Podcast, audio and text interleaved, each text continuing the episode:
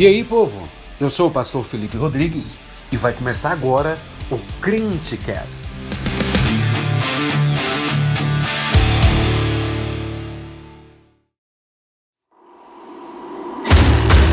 Fala jovem, beleza? Passando aqui para te deixar dois avisos importantes. Toda segunda e quarta-feira a gente tem um podcast novo aqui para você, sempre ao meio-dia. Na segunda-feira a gente vai ter o Sermão de Domingo e na quarta-feira o Reflexão Week, todos ao meio-dia.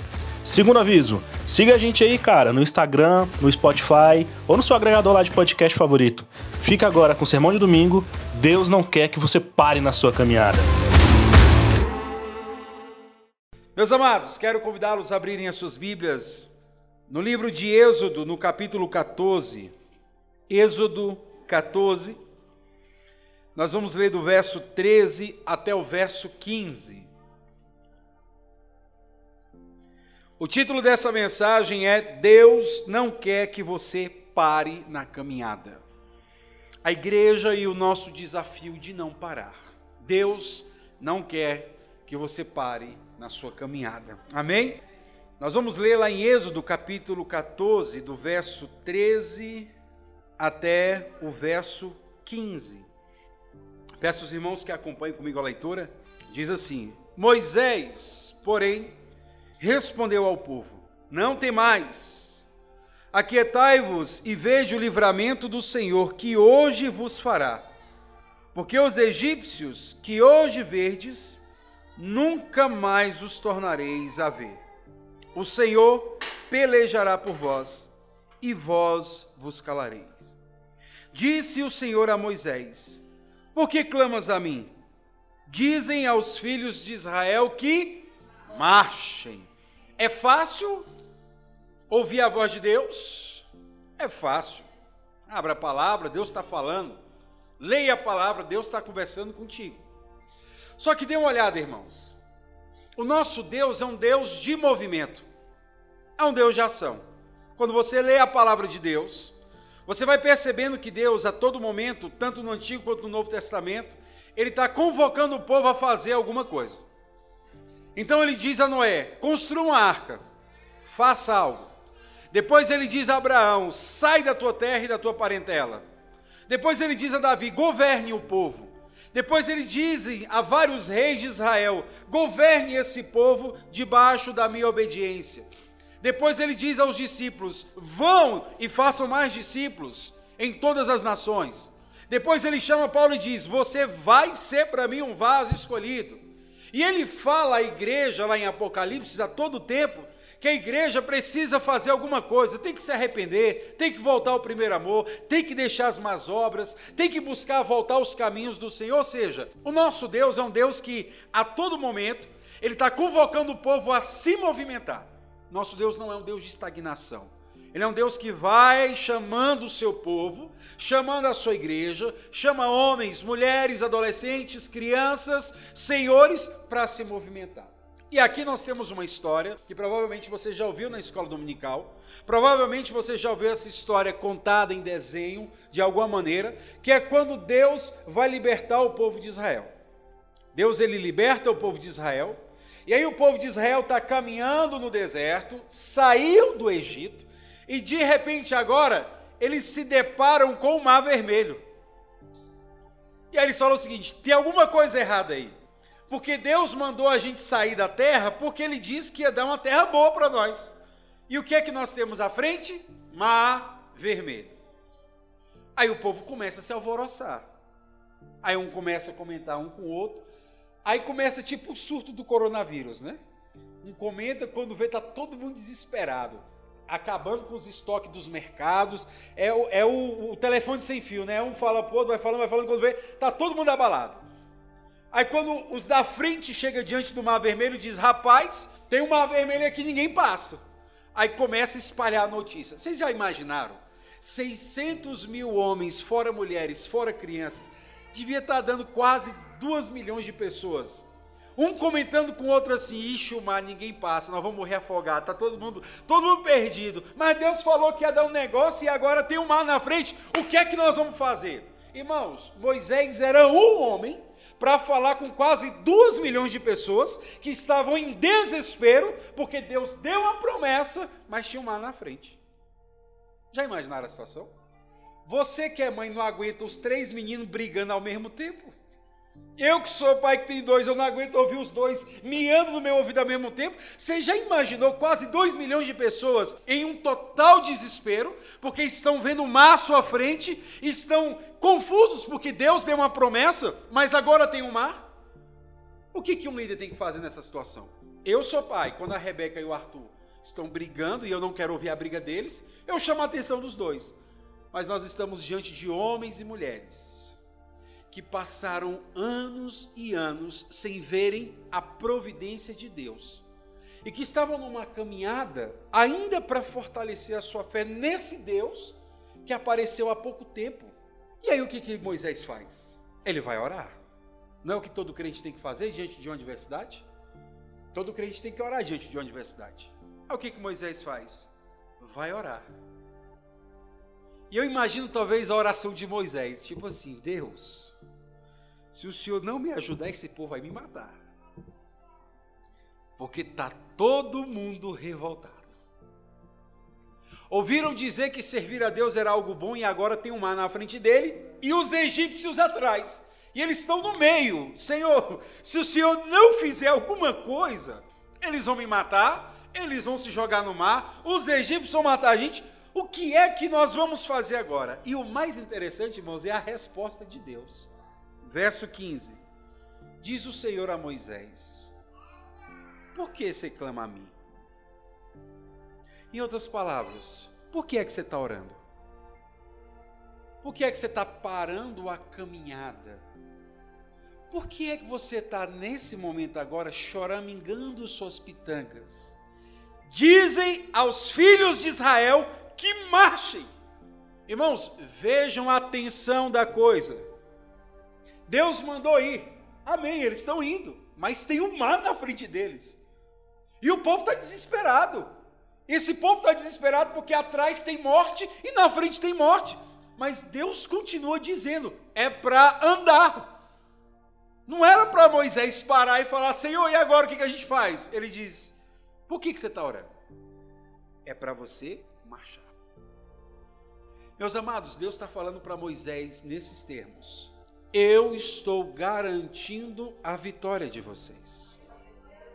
E quando Deus ele está garantindo a vitória do povo dele, o povo dele deve confiar e fazer exatamente o que Deus determinou. E aí aqui, irmãos, eu quero trazer três perguntas para nós respondermos nessa noite. Primeira pergunta que nós vamos responder é: por que é que Israel deveria marchar? Diante do Mar Vermelho, e com os egípcios atrás, que nem diz os piauienses, fungando no pescoço deles. Pega, não pega, pega, não pega, pega, não pega, pega. Não... Por que, que Israel deveria continuar marchando? Existem três respostas que nós precisamos entender na palavra de Deus e para todo sentido para nós. A primeira resposta, irmãos, Israel deveria continuar sua caminhada por causa da promessa. Tinha uma promessa para eles, era entrar na terra prometida. E aí, irmãos, lá em Êxodo 3, 8 e 9, a palavra de Deus diz assim: Disse ainda ao Senhor: Certamente vi a aflição do meu povo que está no Egito, e ouvi o seu clamor por causa dos seus exatores. Conheço-lhe o sofrimento, por isso desci a fim de livrá-lo da mão dos egípcios, para fazê-lo subir daquela terra a uma terra boa e ampla, terra que mana leite e mel. O Senhor deu uma promessa. Ele deu uma promessa para esse povo e falou: vocês vão caminhar por causa da promessa. Vocês não vão caminhar pelo que vocês enxergam, mas vocês vão caminhar debaixo de uma obediência a uma ordem dada por Deus diretamente. Por isso ele diz: vocês vão caminhar. Essa, essa ordem que parece tão difícil é para marchar diante do mar vermelho, vocês precisarão caminhar por causa da promessa. Deus fez uma promessa para aquele povo.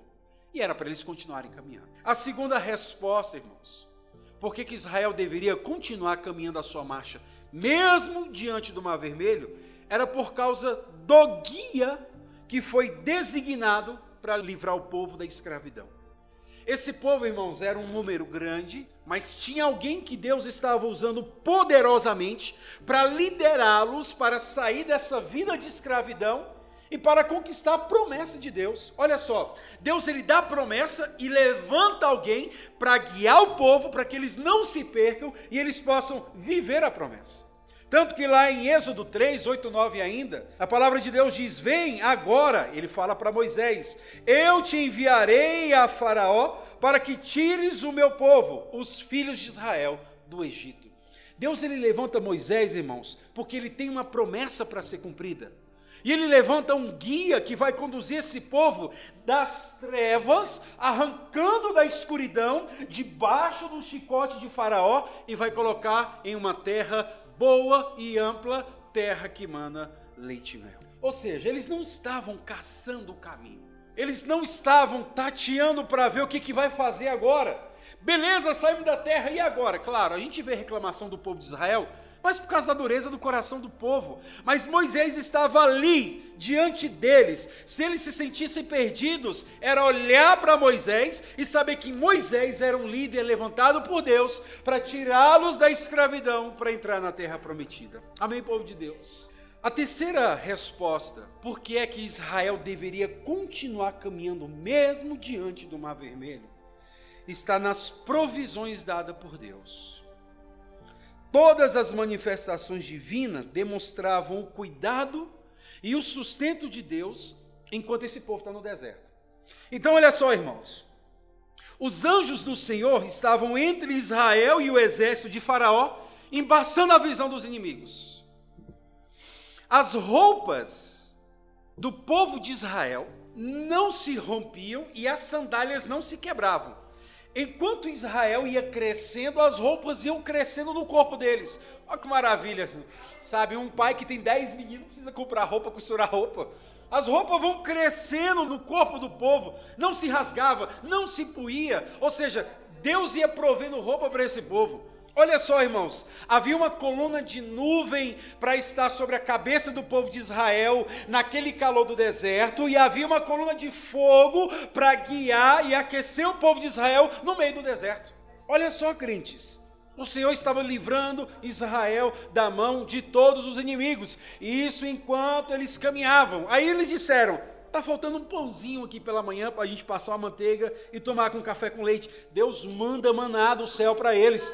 Todo dia tinha pão da padaria do céu nas mãos do povo de Israel. Aí disseram: está faltando uma carninha aqui, está muito seco. Aí Deus manda codornízias para alimentar a fome do povo de Israel. Aquele povo começou a ter feridas, enfermidades. Deus começava a curar as feridas, enfermidades. Aparece cobra, morde o povo. Deus diz: levanta uma serpente de bronze aí. Quem olhar para ela não morrerá. E o povo começa a experimentar o milagre da cura ao vivo a cores. A caminhada é difícil, mas tinha provisão de Deus.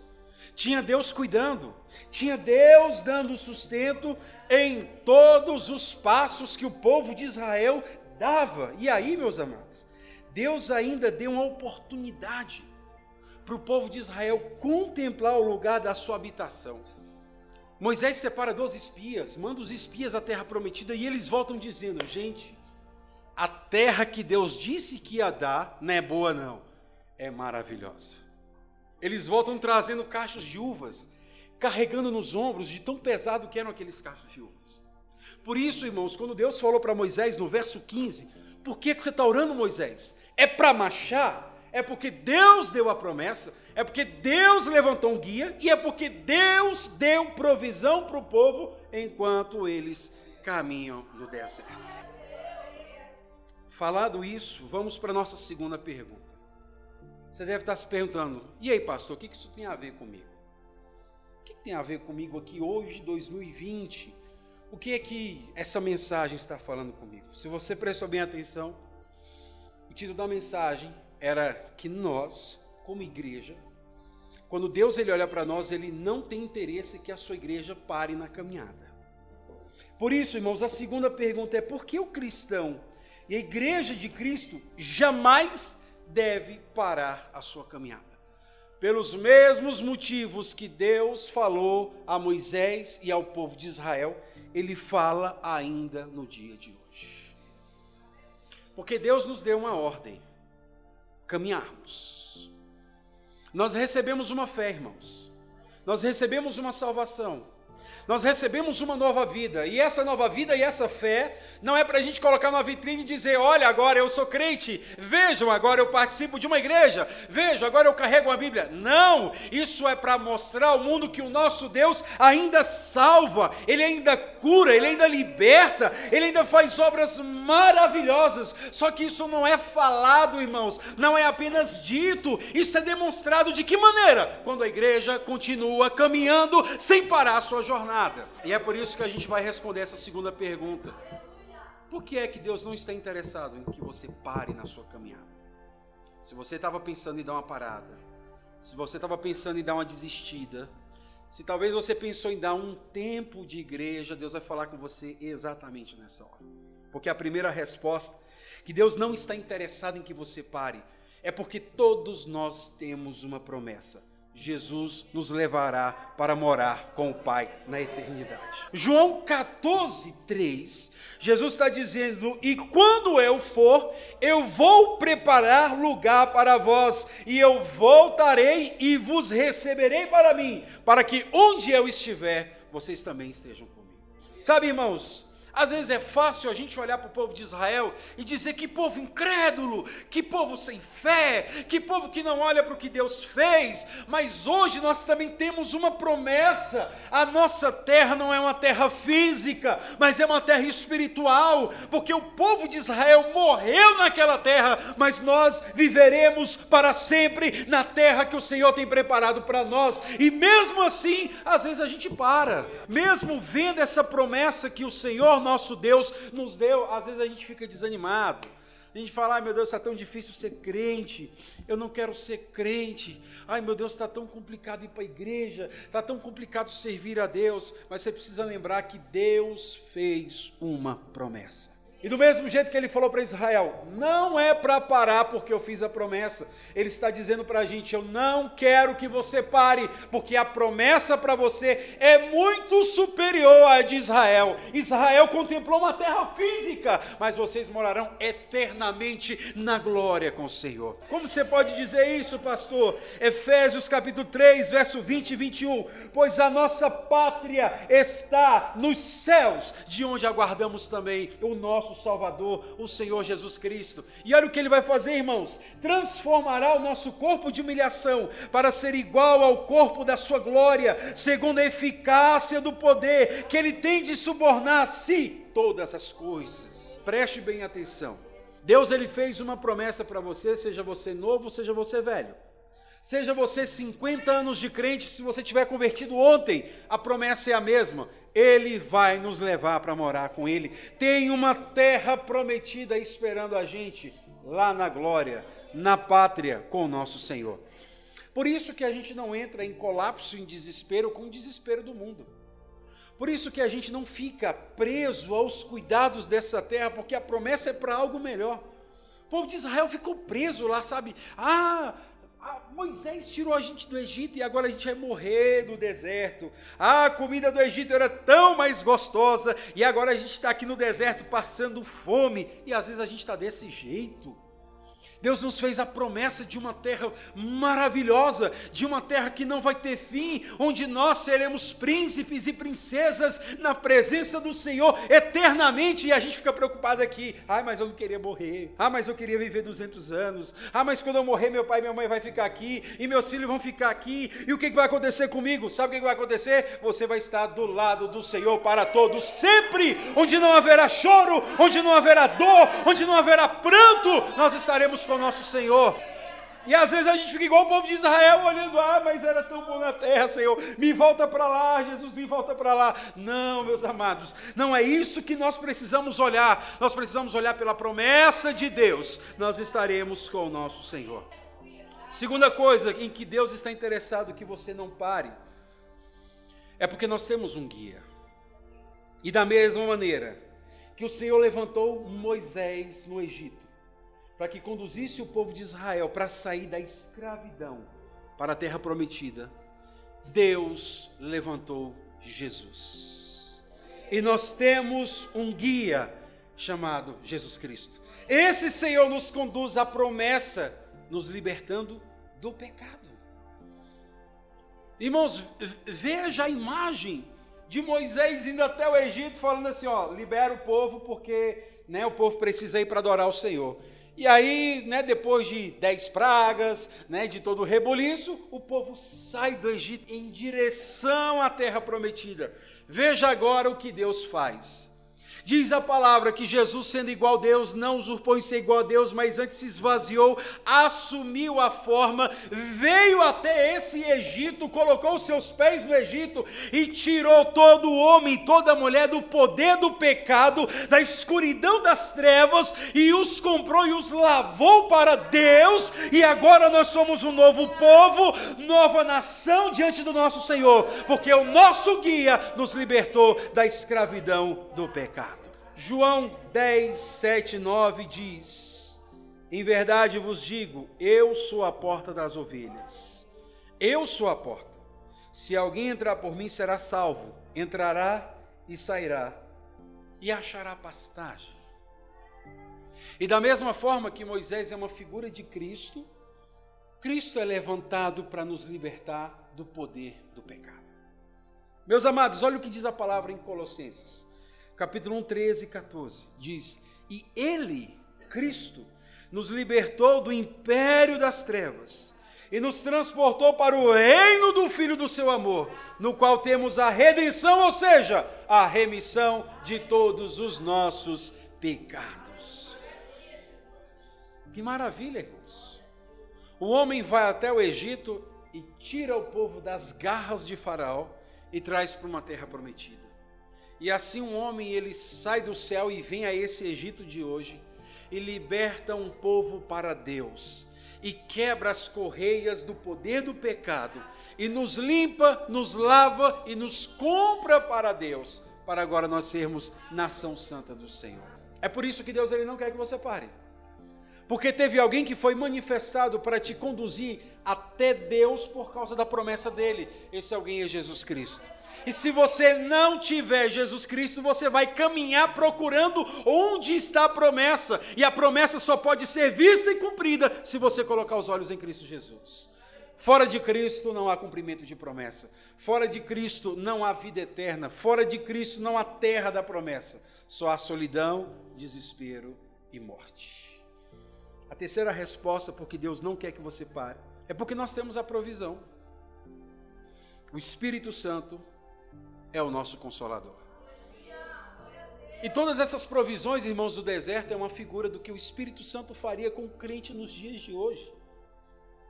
Então nós temos um povo caminhando debaixo de uma promessa dada por Deus, com um guia à sua frente, e Deus, em todo o seu cuidado e seu amor, ainda traz provisão para que a caminhada do povo seja amenizada de todos os seus percalços e dificuldades.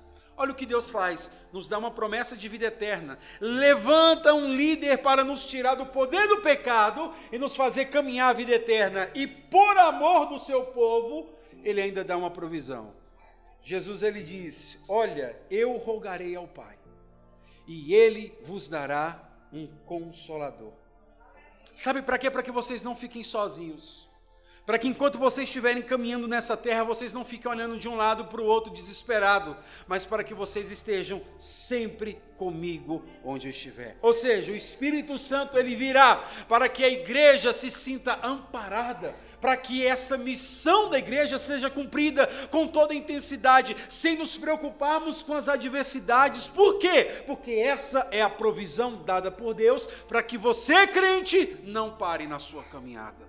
Olha o que diz, meus amados, João 14, 26. Mas o Consolador, o Espírito Santo, a quem o Pai enviará em meu nome, esse vos ensinará todas as coisas e vos fará lembrar de tudo que vos tenho. Sabe por que, que a palavra do Senhor muitas vezes reflete no teu coração? nos momentos de maior tristeza e de maior dificuldade, e você lembra das palavras do Senhor, porque há uma provisão na tua vida chamada o Espírito Santo de Deus, e ele te faz lembrar de cada palavra consoladora do nosso Senhor Jesus Cristo. E quando você às vezes pensa e dá uma parada, o Espírito Santo te faz lembrar que aquele que fez a promessa, ele é fiel para cumprir a promessa.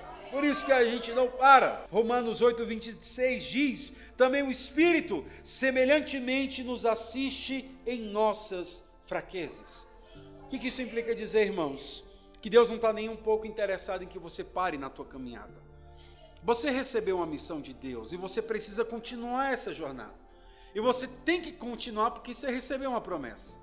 Você precisa continuar, meus amados porque há um líder que está conduzindo você para que você possa entrar na promessa de Deus. E quando você se sentir meio desesperado, há um consolador, que é a provisão de Deus para te ajudar nessa caminhada. E aí nós chegamos à nossa terceira pergunta: Como é que essas verdades podem fortalecer a tua fé? Dá uma olhada, você viu como é que o povo de Israel se comportou. E às vezes a gente critica o povo de Israel, né? Que povo imundo, né? Como é que esse povo não acreditou em Deus? Deus fazendo milagre, Deus fazendo isso, Deus fazendo aquilo. Mas que povo de coração duro. Mas quantas pessoas a gente não viu já na nossa vida? Gente que sabe, que ouviu a promessa, que viu o guia, que viu o consolador, mas que se comporta igual ao povo de Israel. E quantas vezes nós nos comportamos igual ao povo de Israel? Quantas vezes nós somos Israel até copiando os seus erros? A promessa está clara. Há um Filho de Deus que foi moído na cruz por causa dos nossos pecados. Há um Espírito Santo e a gente fica fazendo charminho para Deus. É Deus. Pedi um emprego, o Senhor não me deu, não vou mais para a igreja. Sabe quantas vezes você fica fazendo barganha com Deus? É Deus, meu marido não veio. Eu acho que eu não vou te servir mais porque o Senhor não gosta de mim. Quantas vezes nós ouvimos, irmãos? Infelizmente ouvimos aqui, ó oh, irmãos, eu estava orando por um emprego, não, não veio emprego, eu já estava pensando em desistir de tudo, como se né, for para o mundo é emprego automático.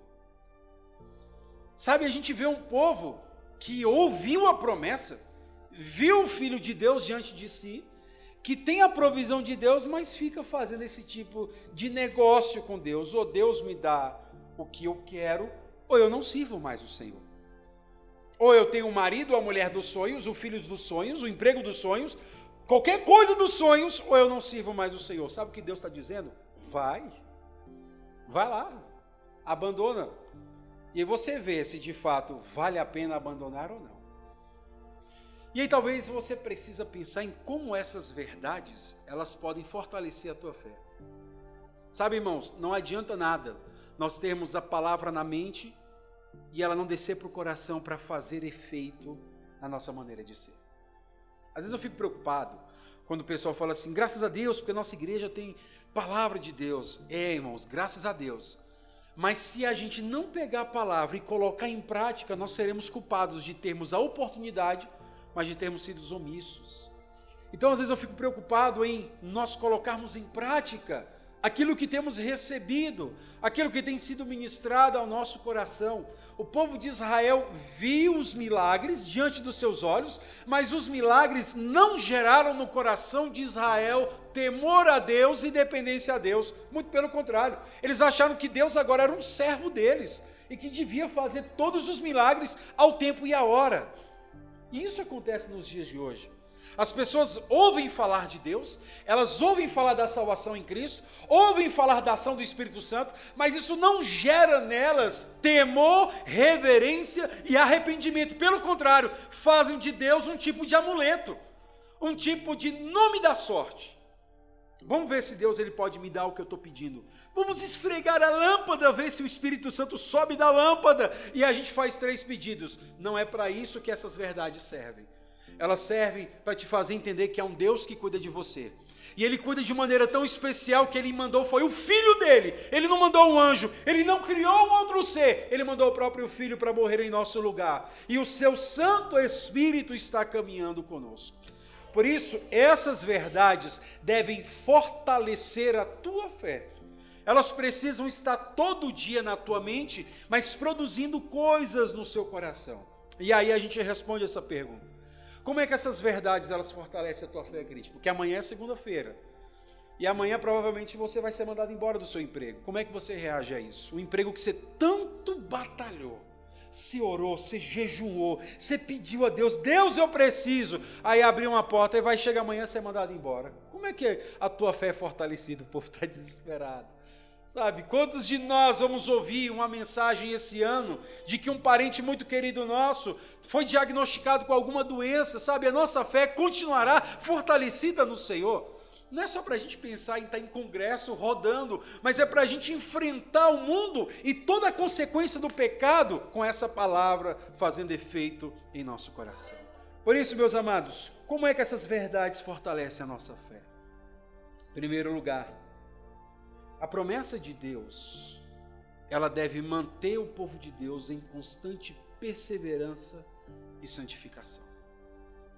Meus amados, não é uma revelação dada por um profeta, não é uma visão dada pela Joaninha profeta da esquina, não é um tipo de sonho tido numa noite turbulenta que vai manter você perseverar na fé. É a consciência da promessa que Deus te fez é você ter vivo na sua mente que aquele que fez a promessa, como eu falei, ele é fiel. O que, que ele está dizendo? Que pode cair o mundo, acabar tudo, mas ele vai cumprir a sua promessa. Meu amado, se estiver no plano de Deus salvar um parente seu, seu parente pode morrer numa queda de avião. Deus faz ele ressuscitar para salvar ele. Porque Deus, ele honra a sua própria palavra. E aquilo que Deus ele fala, Deus ele cumpre.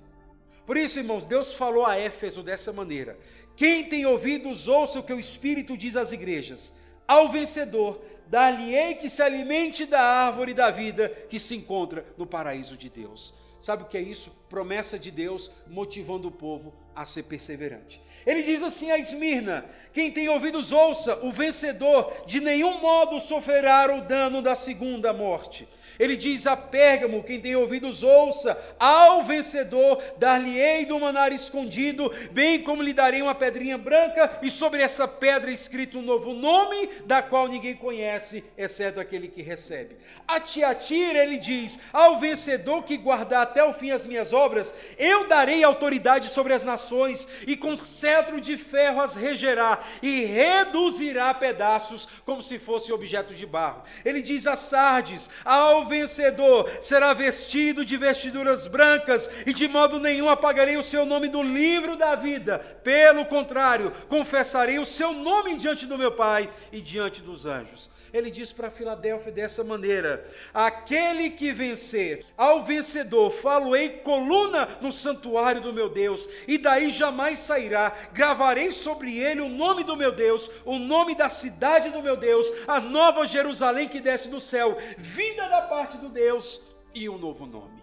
E ele diz a Laodiceia: Ao que vencer, dar-lhe-ei sentar-se comigo no meu trono Assim como eu venci e me sentei com meu Pai no seu trono, quem tem ouvidos ouça o que o Espírito diz às igrejas. Sabe o que é isso? É um Deus dando promessa para o seu povo, mas dizendo: ao que vencer. Não é quem para no caminho.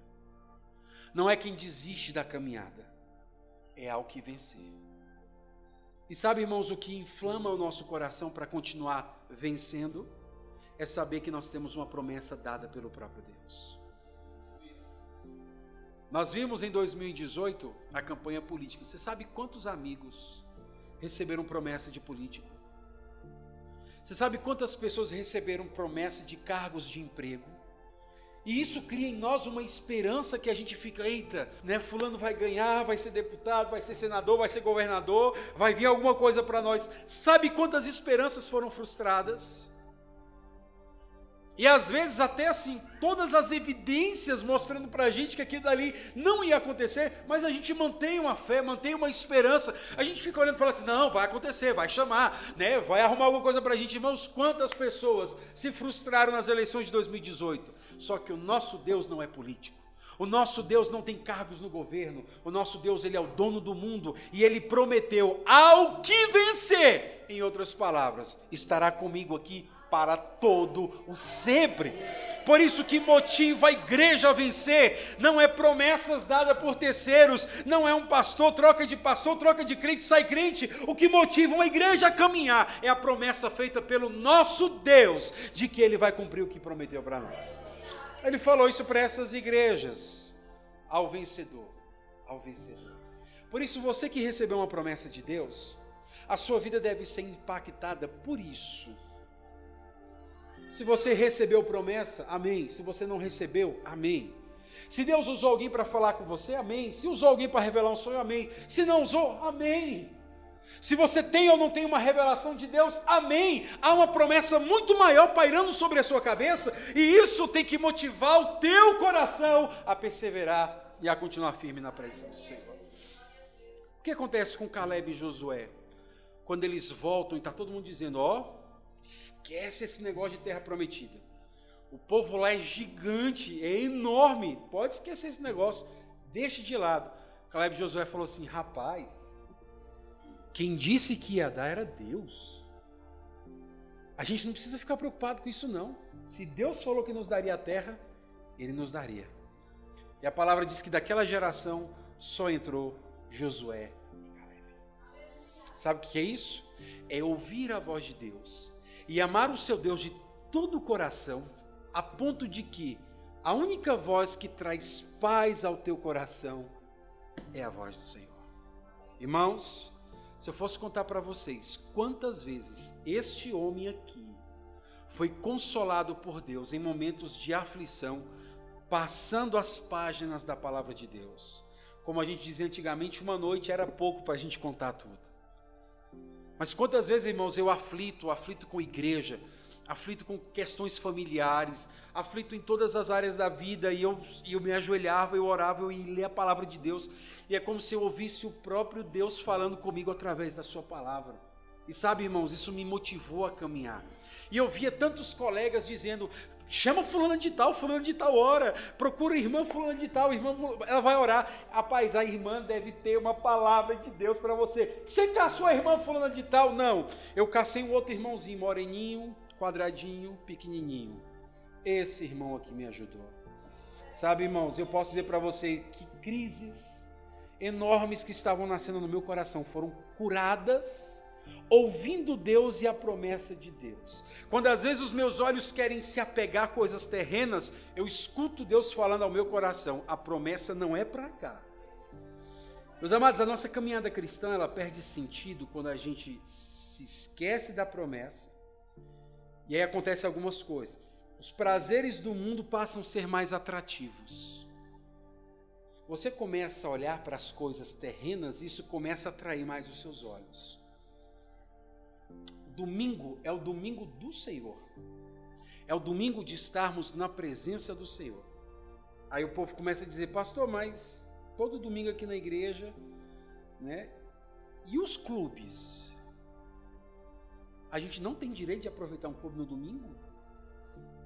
A gente precisa se divertir, a gente trabalha demais. A gente precisa ir para um clube. Por isso, pastor, a partir de hoje, todo domingo eu vou para um clube com a minha família. Legal. E os jogos do Brasileirão, pastor? É no horário da igreja. Não dá para vir, pastor. Tem que assistir o jogo. Final da Copa do Mundo de 2018 ia dar, a final ia ser 7 horas da noite. Irmãos, eu vi pastor tendo que entrar em acordo com a igreja para ter culto. Porque o povo estava se revoltando e dizer: Nós não acreditamos que vai ter culto no horário da final da Copa do Mundo. Como assim? Como assim? A gente começa a perceber que a caminhada cristã ela começa a perder sentido quando essas coisas do mundo elas começam a ter mais sentido para nós do que os prazeres das coisas eternas. A nossa caminhada ela perde sentido, irmãos, quando a gente começa a sentir saudade da vida de pecado. Ô oh, rapaz, domingo, olha esse sol. Meu amigo, quando eu era do mundo, eu tomava uma cervejinha gelada. boca chega saliva. Às vezes o cara vê a mulher passando e fala: Ei, se eu não fosse crente, Quem já falou isso? Eu já falei. Não com mulher, né? Não, Thalita. Não com mulher, Thalita. Mas às vezes, né, vem uma ofensa e fala, bicho, se eu não fosse crente, eu te matava agora. Ei, mas se eu não fosse crente, você estava enrolado. Sabe o que é isso? É uma saudade muito rápida de uma vida de pecado. E aí a gente critica o povo de Israel, mas direto a gente fica, mas o Egito era bom, menino. Porque no Egito eu podia quebrar esse cara no cacete e não ia dar nada. Ô oh, rapaz, esse domingo, esse negócio de estar em escola dominical, comendo café da manhã com bolo mané pelado que fizeram hoje, que eu fiquei sabendo, isso aqui é coisa de velho, rapaz. A gente tem que estar nos clubes. Saudade da vida de pecado evidencia que a tua caminhada cristã já está perdendo sentido e você precisa voltar à promessa de Deus. Quando começa a brotar no seu coração desejo pelas práticas mundanas, quando você começa a flertar com o pecado e começa a flertar com aquelas coisas que não cabem a um homem e uma mulher de Deus, aí a sua caminhada começa a perder sentido. Como é que a gente resolve isso, pastor? Lembrando-se da promessa de Deus. Meus amados, o fim de todas as coisas não está nessa terra. Se você tem ou não tem um casamento perfeito, a promessa de Deus continua. Se você tem ou não tem filhos perfeitos, a promessa de Deus continua. Porque um dia marido vai morrer, mulher vai morrer, filho vai morrer, emprego vai ficar aí para trás, e a única coisa que nós teremos é um encontro com o Senhor de toda glória.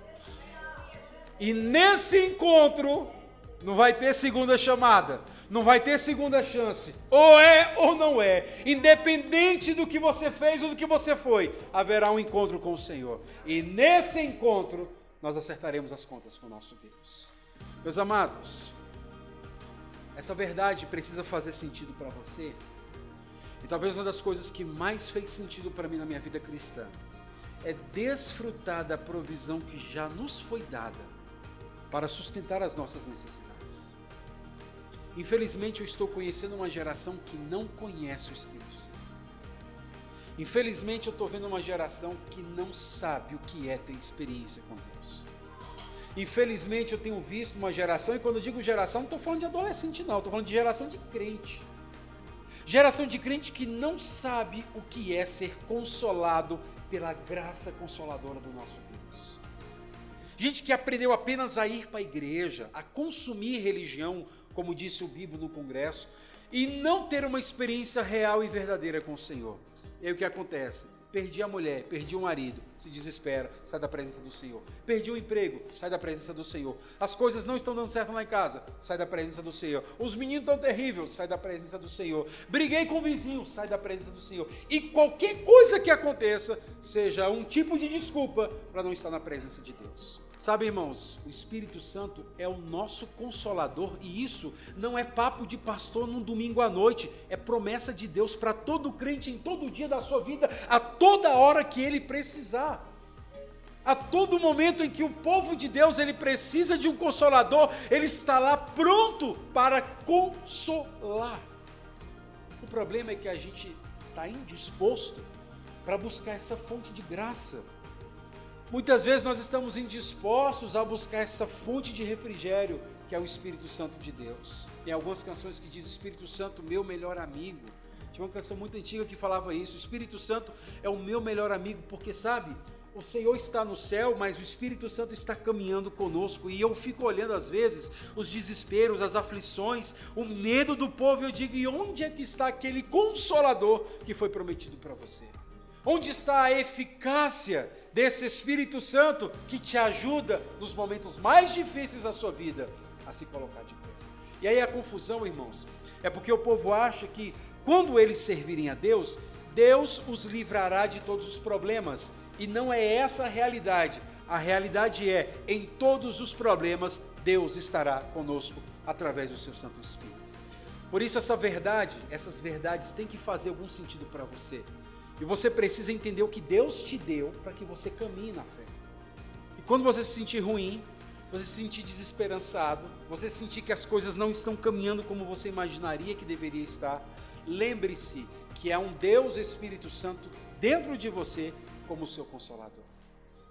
Você já experimentou orar pedindo: Espírito Santo, me ajuda a vencer os meus pecados? Você já orou pelos seus pecados essa semana? Deu nomes para eles? Chamou eles pelo nome? Olha, esse pecado tal, esse pecado assim assado. Não é aquele Senhor, perdoa todos os meus pecados. Amém. A gente até fala que o pessoal não consegue orar muito. Claro que não consegue orar muito. Não confessa os pecados pelo nome. Se a gente confessar os pecados pelo nome, meia hora é só para começar a confessar pecado.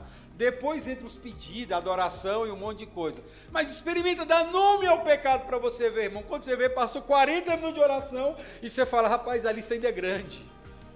Mas experimenta orar dizendo, Espírito Santo de Deus, me ajuda a vencer o pecado tal que tem consumido a minha alma e tem trago tristeza para o Senhor.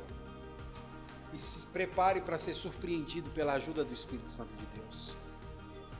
Ora, Espírito Santo, a minha alma está triste, como diz o, o, salmista, a minha alma está triste até o pó, abatida até o pó, vivifica-me segundo a tua palavra, sabe, mesmo em depressão, em desespero, ore dizendo, Espírito Santo, me ajuda a vencer os desesperos da minha alma, e se prepare para ser surpreendido pela paz que excede todo entendimento. Isso é tão verdade, irmãos, que isso foi dado por Deus. Isso não foi dado para que você saia nas ruas com seus dedos cheios de raios soltando. Eita, vi demônio, ei, vi demônio, vi demônio, vi demônio. Tem gente que a especialidade é ver demônio. Não vê mais nada depois dos demônios. Mas Deus não mandou repreender, não mandou expulsar mais nada. Não, só vi demônio. Eu falei, eu não quero essa missão de jeito nenhum. Eu conheço a história de homens de Deus que sobem para orar e ficam isolados na presença de Deus. E quando eles descem, aí tem conversão de almas, tem avivamento, tem cura. Tem um povo que ora só para ver demônio. Foi misericórdia. Deus me passe por outra porta. Mas experimente chamar a presença do Espírito Santo de Deus para te ajudar na tua caminhada.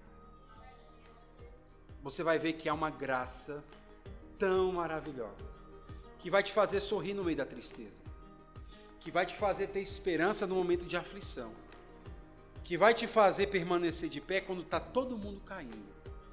Você vai perceber que Deus está muito mais perto de você do que você imagina. E Ele está muito mais pronto a te ajudar do que você algum dia imaginou que Ele estaria. E quando você menos imaginar, você terá uma experiência fantástica e profunda com seu Deus. Mas, pastor, eu chorei. Beleza, enlouqueceu? Não, é Deus te, te, guardando, te segurando. Pastor, mas eu senti tristeza. Enlouqueceu? Desistiu da caminhada? Não, Graças a Deus, é Deus te guardando. Pastor, mas eu passei por tanta coisa que o senhor não faz ideia e eu não faço de fato. Mas Deus, Ele faz e Ele te conhece. E se até hoje você está aqui na presença de Deus, é porque Ele tem te guardado. E o Espírito Santo tem te ajudado a continuar a sua caminhada até o dia que Ele vier nos buscar. Por isso, crentes. Hebreus 10, 35 ao 37 diz não abandoneis, portanto, a vossa confiança. Ela tem grande galardão. Com efeito, tendes necessidades de perseverança, para que, havendo feito a vontade de Deus, alcanceis a promessa. Porque ainda dentro de um pouco tempo, aquele que vem virá e não tardará. Eu creio num Deus que está comigo. Eu creio no Espírito Santo que habita no meu coração e tem me ajudado até o dia de hoje. Eu creio num Senhor que tem caminhado comigo todos os dias, irmãos. E eu posso duvidar da existência da minha, dos meus filhos, eu posso duvidar da existência da minha esposa, eu posso duvidar da existência dessas coisas que estão diante dos meus olhos. Mas eu não duvido do cuidado de Deus na minha vida. Eu não duvido da esperança que o Senhor tem colocado no meu coração. E a minha oração, irmãos, é que vocês tenham essa convicção. Que nas noites mais escuras e nos dias mais ensolarados, vocês saibam que Deus está com vocês, te ajudando na sua caminhada.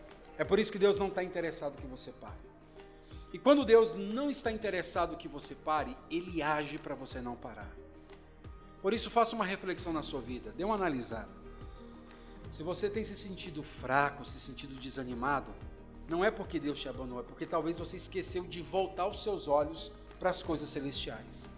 Você precisa lembrar da promessa. Você precisa lembrar do Filho de Deus que foi entregue por você na cruz do Calvário. Você precisa lembrar do Espírito Santo que foi colocado no seu coração e na sua vida para te ajudar no meio de todos os problemas. Se você se sente triste, sabe, sem força, o problema não é que Deus se afastou, é que você tirou os olhos da promessa. Enquanto o povo manteve o olho na promessa, eles passaram pelo Mar Vermelho. Enquanto eles olharam para o Senhor, eles experimentaram da provisão de Deus e Deus esteve com ele em todos os momentos. E a minha pergunta para você é: você tem experimentado a provisão de Deus? Você tem conseguido sentir a provisão de Deus todo dia na sua vida? Sabe, como o povo de Israel via o maná descendo, você tem sentido esse maná descendo no seu coração? Você tem se alimentado do alimento que Deus tem colocado diante de você? É para que você não pare na sua caminhada.